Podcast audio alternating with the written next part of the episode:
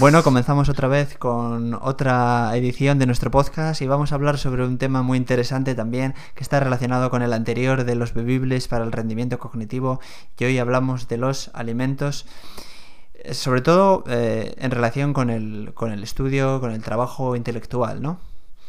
Entonces, eh, por algún motivo los, los alimentos mm, siempre se han, se han, relacionados con, se han relacionado con el bienestar físico, con el desarrollo físico, pero pero de algún modo queda, queda en un segundo plano la relación con, el cerebro y con el rendimiento cognitivo. ¿Por qué, ¿Por qué puede ser esto?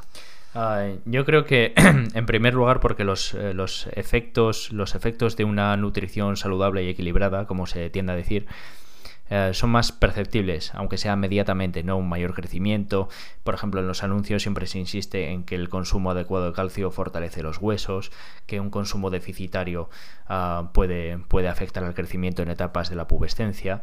Em, y yo creo que se resalta, bueno, se ve por ejemplo en las, en las, en las regiones del planeta en las que hay hambruna y podredumbre acusadas, pues hay eh, los signos de la desnutrición son palmarios, ¿no? Los niños en huesos, muchas muertes, los signos de la desnutrición, etcétera. Sí, parece que, que llevar una, una mala alimentación en principio no no, no conlleva unos, no sé, unos, unos síntomas tan tan graves aparentemente al menos como el de la, como el de la mala alimentación física, ¿no? Sí, digamos que la evidencia que tenemos del déficit eh, nutricional con respecto a lo físico es sensorialmente perceptible, mientras que el déficit derivado de una mala nutrición no es sensorialmente perceptible en, lo que respecta al deterioro de la función cognitiva. Por eso hacemos hincapié, hincapié más en, en la nutrición adecuada para un mejor rendimiento, un desempeño deportivo o físico. Claro, sería interesante ¿no? una, una, situación en la cual comer mal implicase, implicase realmente un, un, detrimento cognitivo importante, ¿no? que la gente perdiese memoria, se volviese un poco, un poco incluso tonta. En ese, en ese momento igual, igual no sé, eh, comenzábamos a, a, reparar sobre ello. ¿no? Sí, porque hay un factor de confusión sobre las causas. Una persona se puede sentir, por ejemplo, embotada, se puede sentir desmotivada, eh, incluso desmotivada y no, y no saber o, no sospechar o no, o no, o no inferir que se, que se pueden derivar del, consumo de ciertos alimentos o de la falta de consumo de otros, ¿no?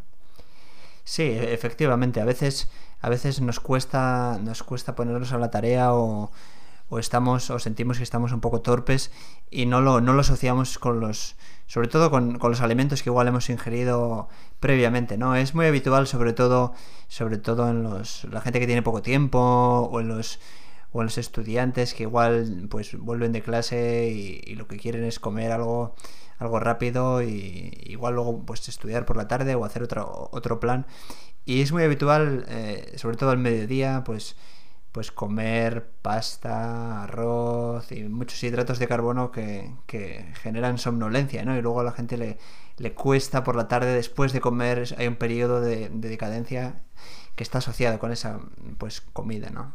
Sí, ese es el, fenómeno bien conocido como el food coma o el síndrome postpandrial o el, ah, el, mal del puerco que llaman en Sudamérica, que es esa somnolencia que sobreviene después de comer, ese sopor y esa pesantez, ese torpor súbitos que, que, que, suceden a una comida muy copiosa con, ciertos, con cierto tipo de alimentos y ahora mismo vamos a, extendernos sobre eso. Sí, ese es el, el food coma, es un es un fenómeno que sufrimos, eh, bueno, habitualmente, sí, porque, porque nos cuesta a veces ser, ser, extremadamente serios con la comida y a veces pues uno, uno cae, ¿no? Cae en, en, la, tentación de comer platos que a veces son, son sabrosos, son rápidos. Si, si uno va al, restaurante, al supermercado, pues se encuentra con, con ensaladas de pasta, con bocadillos eh, llenos de, llenos de hidratos que son los que, los que generan generan este proceso de somnolencia. Entonces a veces es difícil, sobre todo, vencer esa tentación, ¿no? Sí, y esto anudándolo con nuestro comentario precedente sobre, sobre los bebestibles como, como el café, uh, yo creo que estos, estos hábitos están consolidados culturalmente y eso es lo que nos induce, por ejemplo, a comer acríticamente pasta o este tipo de, alimentos que conducen al sopor, ¿no? del, que hemos, del que hemos hablado. Se tiende a creer que el plato, un plato contundente, ah, tiene que ser, por ejemplo, tiene que incluir pan o arroz o pasta o patatas, ¿no? Y, no se tiene en cuenta que, uno de los factores que produce el, uno de los desencadenantes del food coma es la elevación de la glicemia en sangre. a mayor índice glicémico, más probabilidad de, de experimentar ese food coma después de comer, ¿no? Entonces, lo que realmente debería deberíamos ingerir regularmente y lo que se debería practicar más, pues la comida de vegetales crudos, por ejemplo, brócoli o la coliflor, zanahoria, algunas, algunas frutas de medio bajo índice glicémico, como pueden ser los frutos rojos, los arándanos, las fresas, eh, carbohidratos también que sean de asimilación lenta y de bajo medio índice glicémico, como por ejemplo la avena, ah, la quinoa y tener mucho cuidado con las grasas insaturadas y con los azúcares procesados. Siempre tiene que haber, eh, asimismo, presencia de proteína animal de buena calidad y de alto valor biológico. Sí, sobre todo uno tiene que tener cuidado con la comida del mediodía, si lo que quiere luego es trabajar por la tarde, ¿no? Porque a la noche uno se puede permitir este, este tipo, digamos, de, de excesos, o uno puede comer pasta, uno puede comer, puede comer hidratos de carbono por la noche, porque luego va a dormir y seguramente además le ayudarán a, dormir más plácidamente. Pero la comida del mediodía es la más peligrosa, ¿no? Sí, y por un motivo. los, los, los, neurólogos dicen hoy que el cuerpo está diseñado, diseñado para experimentar ese declive en las constantes vitales eh, transcurridas ocho horas eh, ah, del inicio de la vigilia. Entonces hay que tratar de amortiguar o minimizar el impacto de la ingestión de una comida copiosa y moderar un poco la garganteza a esas horas centrales del día, ¿no? El motivo es el siguiente, que uh, cuando, cuando uno empieza asumiendo que uno se levanta en horas diurnas, cuando empieza el día, eh, hay un pico de, cortisol, la, hormona del estrés, y a la noche, a partir de las 9, 10, ahí se, libera, se segrega la, la, hormona opuesta, que es la melatonina, que es la inductora del sueño, ¿no? Entonces, ah, si uno ah, desayuna de forma copiosa, mm, el, efecto, el efecto es imperceptible, puesto que hay, pico de, hay un pico de cortisol muy alto y uno acaba de levantarse idealmente de, un, periodo de 8 horas de, sueño profundo, ¿no? Mientras que en ese periodo crucial, muy delicado, de frágil equilibrio, entre las 2 de la tarde y las 4 de la tarde, una mala comida le puede hundir a uno toda la sesión vespertina.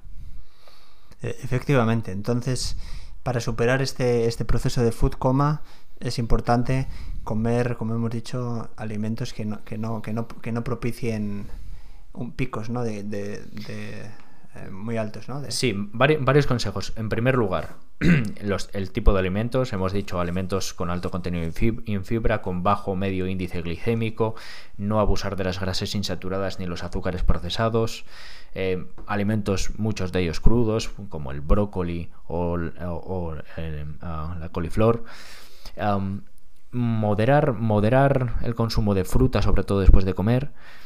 Eh, eh, tratar de evitar el consumo desmedido de café creyendo que eso va de alguna forma a, a frenar la, somnolencia que adivinamos que, va, que va, a secundar a, la, ingesta de una comida copiosa. Hidratarse convenientemente con agua, quizá un té, el, té me parece idóneo para la tarde, y activarse, dar algún paseo, exponerse a la luz diurna.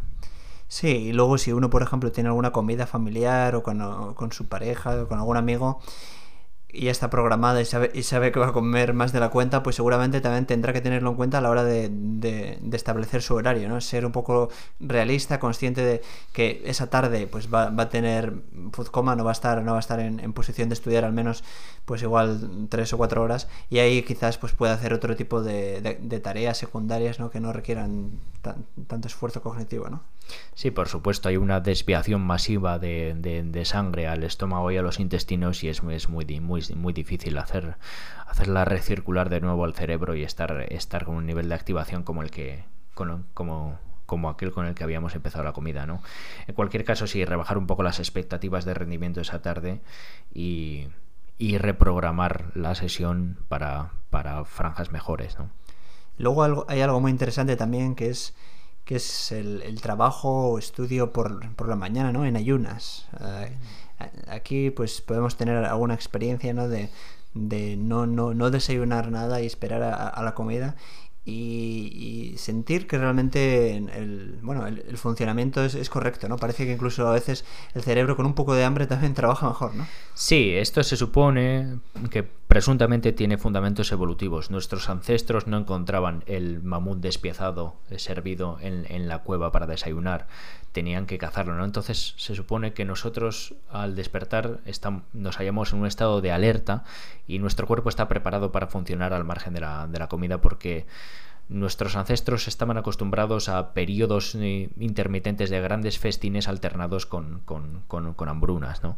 Entonces, en este sentido, yo creo que una mente bien despejada de la mañana, bien liberada de las toxinas, con el consumo de un par de cafés que hacen de bloqueadores de estómago, eh, y uno puede rendir perfectamente hasta, hasta, las, hasta las 3. Los, eh, el ayuno intermitente desde las 15 a las 20 horas siempre funciona.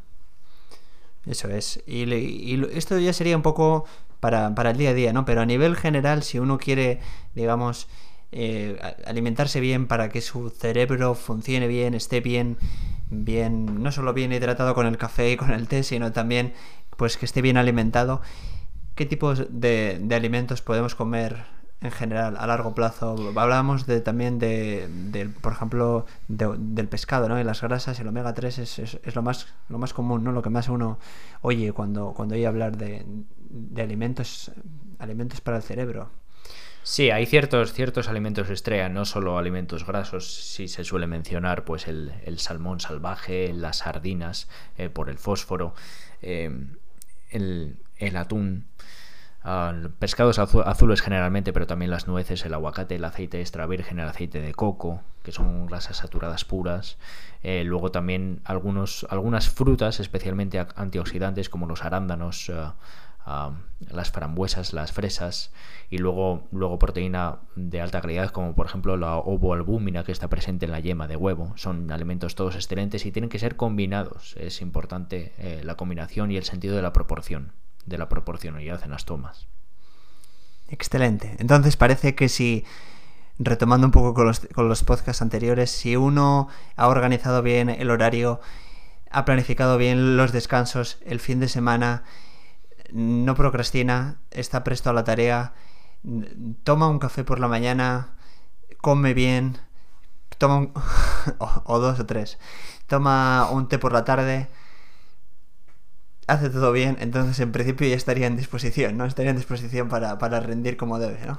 Sí, por descontado, uno asume que siempre va a tener alguna, alguna caída, algún declive, algún, algún fallo, alguna debilidad de la voluntad, pero resulta ideal programarlo para el fin de semana o, o, de caer uno en, días en días de asueto no, no en días lectivos no pero efectivamente no no va a haber eh, grandes imprevisiones ni, ni, contingencias o nada que no se pueda paliar. Si uno duerme de forma adecuada, si uno se hidrata bien y si uno come con moderación alimentos vegetales, proteína animal de alto valor biológico y, grasas insaturadas. Excelente, hoy tenemos una, una, cita un poco, un poco diferente, ¿no? Sí, es una cita de una, una novela clásica, ah, La letra escarlata, en el que se describe a un individuo, a un individuo ah, físicamente muy rozagante, ¿no? Y, tiene que ver porque hay una tiene que ver con el tópico que hemos abordado porque porque hay una hay una alusión a la a la, a la comida, ¿no? Y sobre todo al, al placer, al placer del paladar asociado a su consumo. Dice así: este inspector era un hombre de 80 años poco más o menos, y desde luego uno de los especímenes más maravillosos que puedan descubrirse en toda una vida. Con sus coloreadas mejillas, su compacta figura elegantemente envuelta en una levita azul de brillante botonadura, con su rápido y vigoroso paso, y su aspecto sano y saludable, parecía no joven, desde luego, sino una especie de nueva invención de la madre naturaleza en figura de hombre, a quien la edad y los achaques no podían tocar. Su voz y su risa, que resonaban perpetuamente por toda la aduana, no tenían nada de la trémula vibración y cacareo de los ancianos. Salían pavoneándose de sus pulmones, como el canto de un gallo o el trompetazo, el trompetazo de un clarín. Si se le miraba simplemente como a un animal, y en él no había mucho más que ver, resultaba un objeto satisfactorio por la total salubridad y vigor de su sistema, por su capacidad, a tan avanzada edad, para saborear todos o casi todos los placeres que siempre le habían gustado o había imaginado.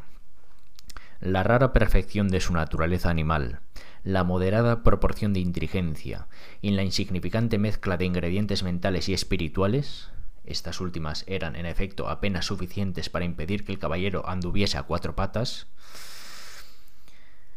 no poseía ninguna capacidad para pensar, ninguna profundidad para sentir, ninguna sensibilidad que le inquietase. En resumen, no tenía nada salvo unos cuantos instintos corrientes que, ayudados por su jovial temperamento, que brotaba inevitablemente de su lozanía física, cumplían su cometido de forma muy respetable.